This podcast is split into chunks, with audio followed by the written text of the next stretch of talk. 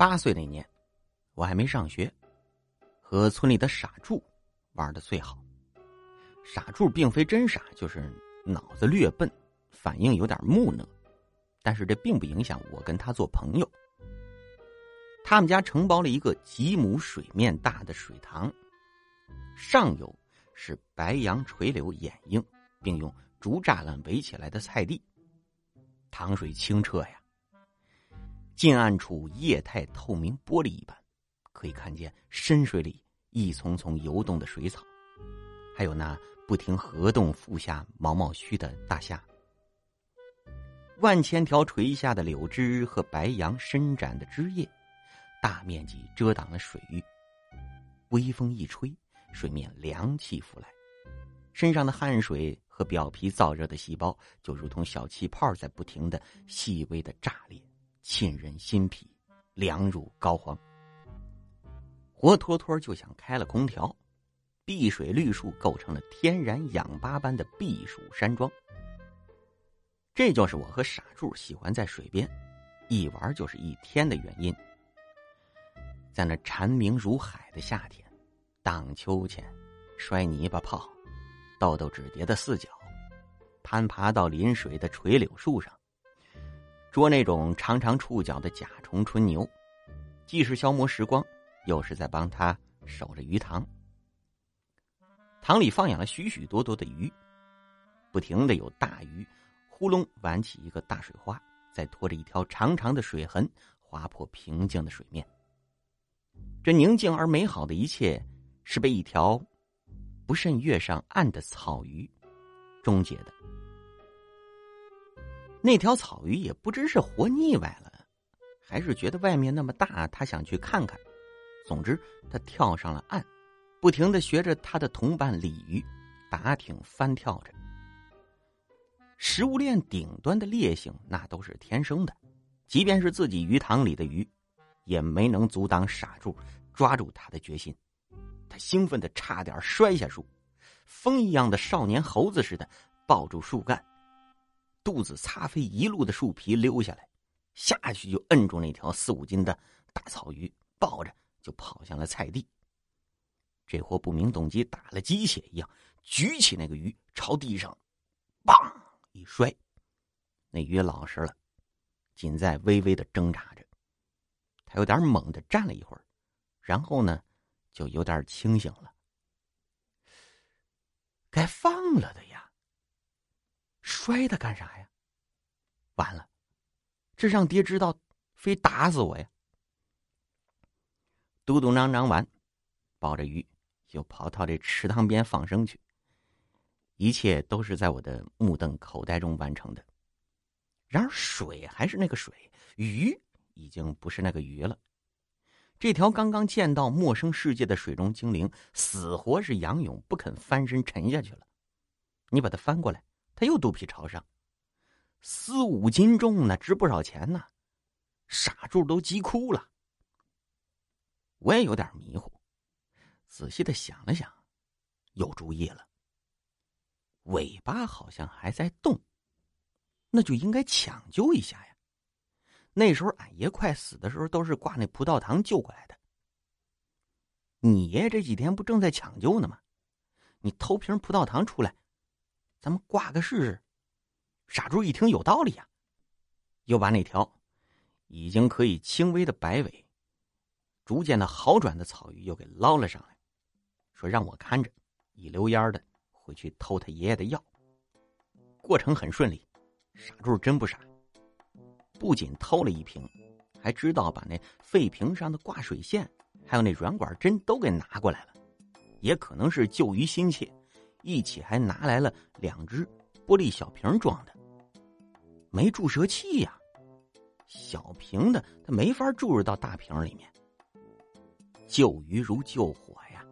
以我潜在的医学素养和爷爷病重期间的观察，煞有介事的把输液瓶拴好了插针，吊在了树上，放空软管里面的空气，发现了鱼肚子上有个粉色的小孔，这一定是可以用来挂水抢救的地方，一针就扎下去了。输液还是很顺利的，控制好滴水的速度，我俩静静的坐着，等待着奇迹发生。两只小瓶装的傻猪说：“等会儿爷爷房间有人，拿回去怕被发现，索性就扔了吧。”我挺好奇的，拿着石头给砸开了那瓶口，到舌头上我尝了一点我天哪！一股史无前例的甜味儿，迅速的在味蕾上漾开了，以万分之一秒的速度渗透到全身的每个神经细胞。太甜了！我发誓比红糖水甜一万倍。这玩意儿肯定大补啊！惊喜的傻柱也往嘴里倒了一点，他顿时眼如铜铃，貌似还有泪花闪过。哥，太甜了！喝了这个药水，那死了都值当了。于是我们俩一人一支，如饮圣水一般，慢慢的就给嘬完了。仰头张嘴，不停的上下抖搂瓶子，发现的确是没了，这才咂巴咂巴嘴儿，意犹未尽。回头再看那鱼，肚子鼓起来了，水也下的慢了。以我依稀记得赤脚医生诊断爷爷说的那话判断。这是血脉不流动了，肚子也积水了，这扒拉扒拉鱼眼睛，瞳孔貌似有些放大呀。于是我学着医生的口吻对傻柱说：“俺尽力了，准备后事吧。”把管一拔，两个人都沉默了。你说这么好的鱼，总不能浪费呀。于是我谎称我会做烤鱼。拽了一大把菜地栅栏上的干柴，让傻柱抱到山坳无人处。回家倒了点盐巴，又抠了一坨猪油，拿了剪刀，两个人刮了鱼鳞，没剖，用个树杈插上，开始生火烤起来。要说美食，那都是不经意间被发掘出来的。在我不断的抹油撒盐之中。火焰上烤的焦黄的草鱼，不停的滋滋的细密的小油泡就冒上来了，散发着诱人的香气。药水浸润过的烤鱼，那真是这一生当中难以忘记的香味儿。农村孩子吃的鱼多，自然就练就了一嘴流水线吃鱼的本事。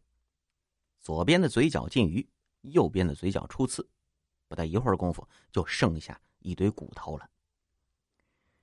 吸吮完手指，两个人意犹未尽的回了家。所幸大人只是奇怪药少了，并没有怀疑是我们偷的。吃完之后呢，上瘾了，但是呢鱼可没这么多傻的，不会那么主动的再跳上岸了。我俩就拿着木棍守在池塘边上，看见有鱼游的近了，扑通一下就是一棍子。然而溅起的水花不少。一次也没有真正得手。贪恋美味的傻柱，偷拿了他叔的钓竿，要一起偷钓。想到那是他家鱼塘，本来我是想婉言拒绝的，奈何傻柱对我苦苦相求，我只好挖了点蚯蚓做诱饵，站在浅水区，水竹茂密处，头上顶着个枝条子编的绿帽子，伪装成一棵树，偷偷的钓着。饲养的鱼啊，贪吃，不一会儿钓上来不少白条、鲫鱼，还有黑鱼，但这都不是我们想要的。直到最后，终于费劲巴拉的左拉右扯，弄上了一条草鱼，两个人带上扯下的竹栅栏，飞奔到了山坳处。烤的依然很香，但是缺乏了那种甜丝丝的味道。传统做菜习惯是南甜北咸。我们北方孩子是很少吃到甜鱼的，以后就又陆续的偷了家里的红糖、白糖给抹上，可是仍然难以咀嚼到最初的味道。对于美食的渴望又让傻柱铤而走险，再次偷拿他爷爷的瓶装的葡萄糖，钓上草鱼，把它摁住，输了液，烤熟了一尝，嗯，就是这个味儿了。那时候他爷爷病重。每天挂好几瓶水，天天上门的赤脚医生嫌背药太累，拿着三轮车拉着不少过来，堆他家里头。我们用量也小，一瓶可以挂好几天，所以呢，也就没有被发现。